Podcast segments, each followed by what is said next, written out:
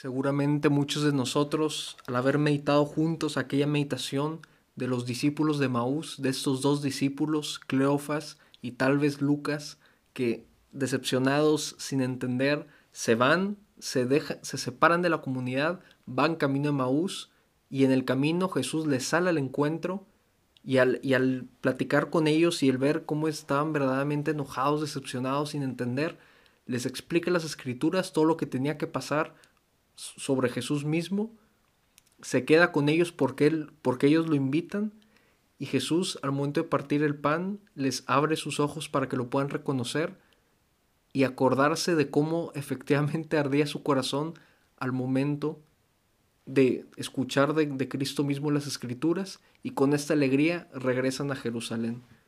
Pues esto mismo pasa en cada misa.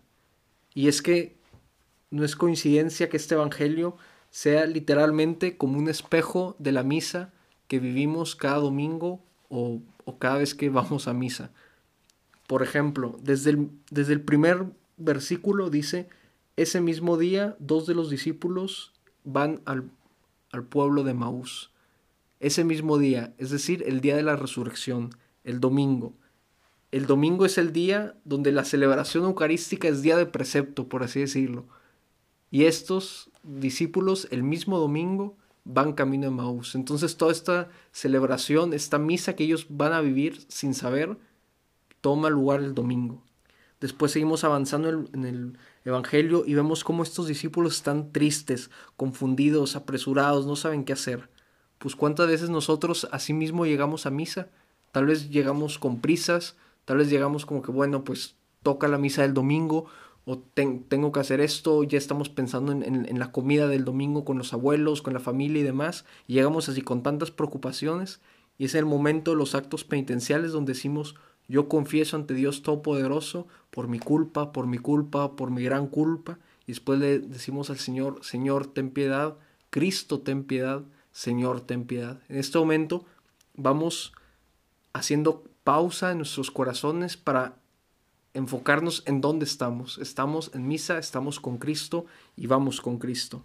Jesús, al hablar con, los discípulos y al darse cuenta cómo están batallando para entender, les explica todas las escrituras. Pues lo mismo pasa en las misas, donde tenemos esta primera lectura, el salmo, la segunda lectura, la antífona del Evangelio y el Evangelio mismo. Y todas siempre están alineadas, todas van de la mano. Hay una línea que conecta todas. Y lo mismo al igual que los discípulos que en ese momento ya les está ardiendo el corazón y, no se dan cuenta hasta después.